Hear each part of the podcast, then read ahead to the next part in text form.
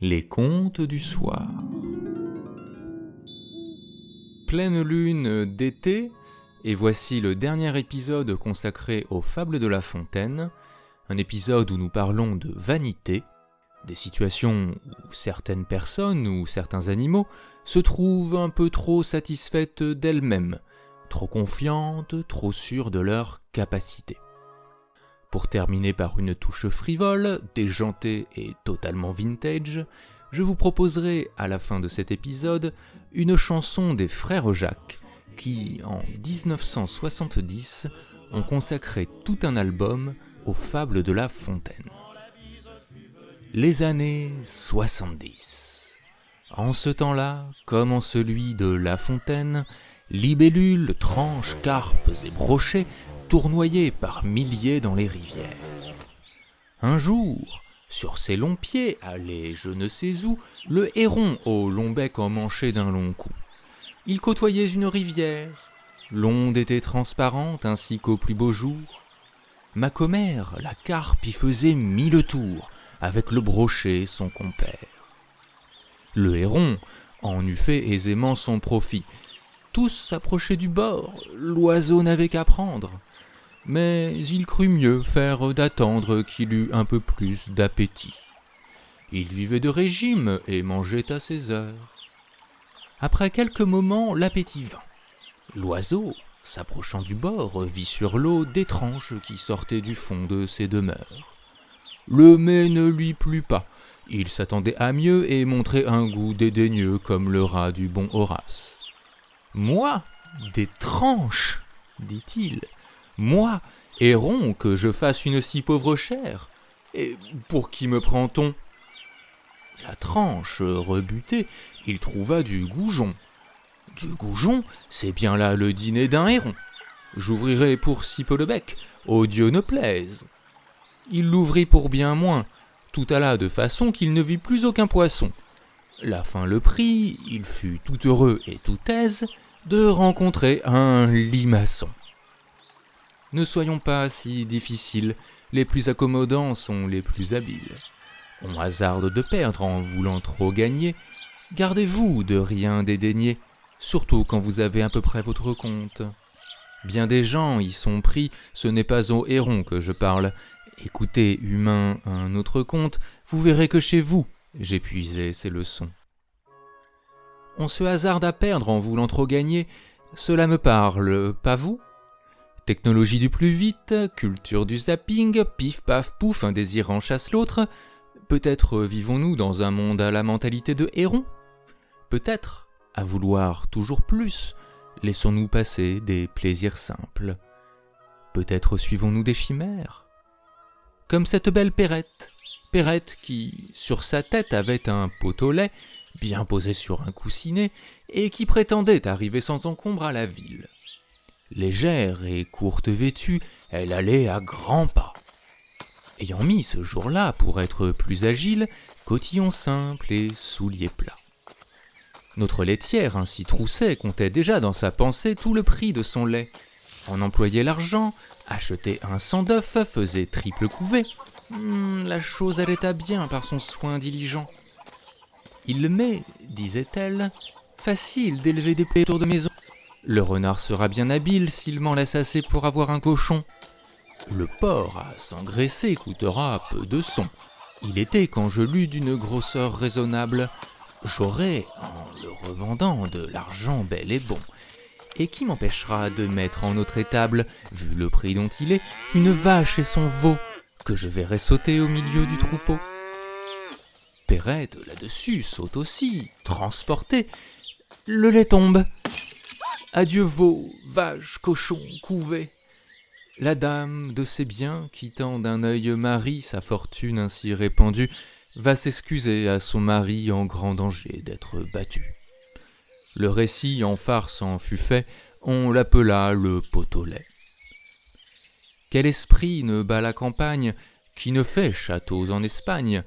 Picrocole, Pyrrhus, la laitière, enfin tous, autant les sages que les fous Chacun songe en veillant, il n'est rien de plus doux. Une flatteuse erreur emporte alors nos âmes. Tout le bien du monde est à nous, tous les honneurs, toutes les femmes. Quand je suis seul, je fais au plus brave un défi. Je m'écarte, je vais détrôner le Sophie. On m'élit roi, mon peuple même, les diadèmes vont sur ma tête pleuvant. Quelque accident fait-il que je rentre en moi-même? Je suis Grosjean comme devant. Il y a deux expressions dans cette fable que j'apprécie particulièrement. Construire des châteaux en Espagne, être Grosjean comme devant. Construire des châteaux en Espagne est une très vieille expression qui signifie quelque chose d'impossible ou d'irréalisable. On explique son origine par le fait qu'aucun château ne se trouve dans les campagnes espagnoles. Cette absence a été particulièrement préjudiciable lors de la conquête musulmane de l'Hispanie à partir de l'an 711, mais aussi pour les morts eux-mêmes lors de la Reconquista en 1492. Être gros Jean comme devant est une expression réellement popularisée par Jean de La Fontaine. Elle désigne un rustre ou un niais qui n'arrive pas à comprendre quelque chose même après qu'on lui donné des informations susceptibles de l'aider. Je ne sais pas vous, mais quand on me parle de l'intérêt du transhumanisme, du CAC 40 et de l'alimentation rapide, il m'arrive bien souvent de me sentir gros Jean comme devant. La langue française regorge de belles expressions, et je vous mets au défi de faire revivre celles que nous venons de voir à l'école, au bureau, auprès de votre famille ou de vos amis. Dernière fable sur la vanité, et non des moindres, celle de la grenouille qui vit un bœuf. Un bœuf qui lui sembla de belle taille.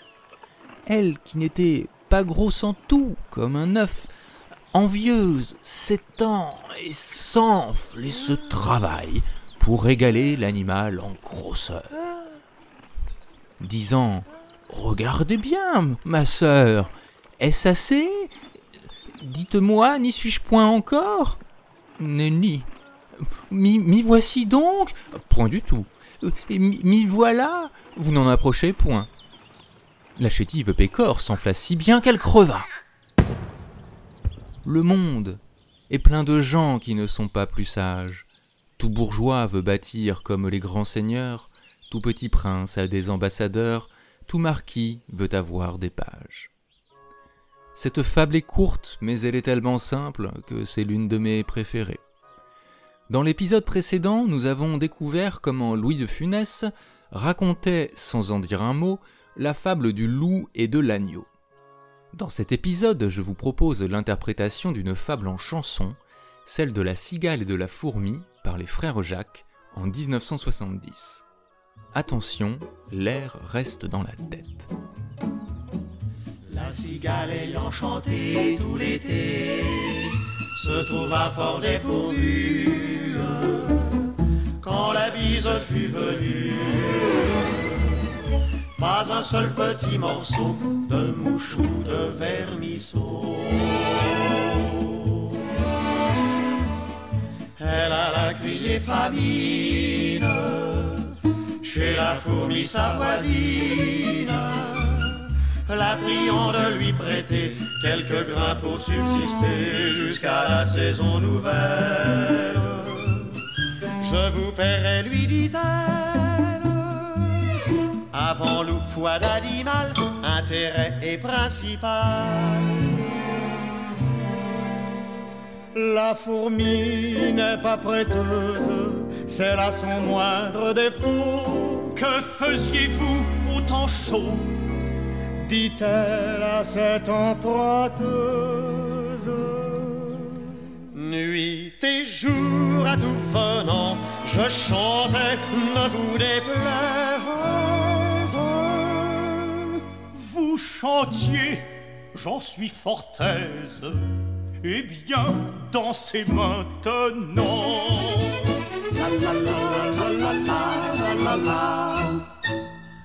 Prochain épisode le 7 septembre pour une nouvelle lune d'été. Féerie et musique russe, nous commencerons une nouvelle série consacrée au conte de Pushkin. Si ce podcast vous plaît, n'hésitez pas à en parler autour de vous à commenter, à donner 5 étoiles sur iTunes. N'hésitez pas à nous rejoindre également sur YouTube et sur les réseaux sociaux pour découvrir d'autres contenus sonores, des vidéos et des illustrations. C'était le 50e épisode des Contes du Soir et je vous remercie pour votre fidélité. Les Contes du Soir est un podcast à histoire qui investit avec vous le monde de l'imaginaire.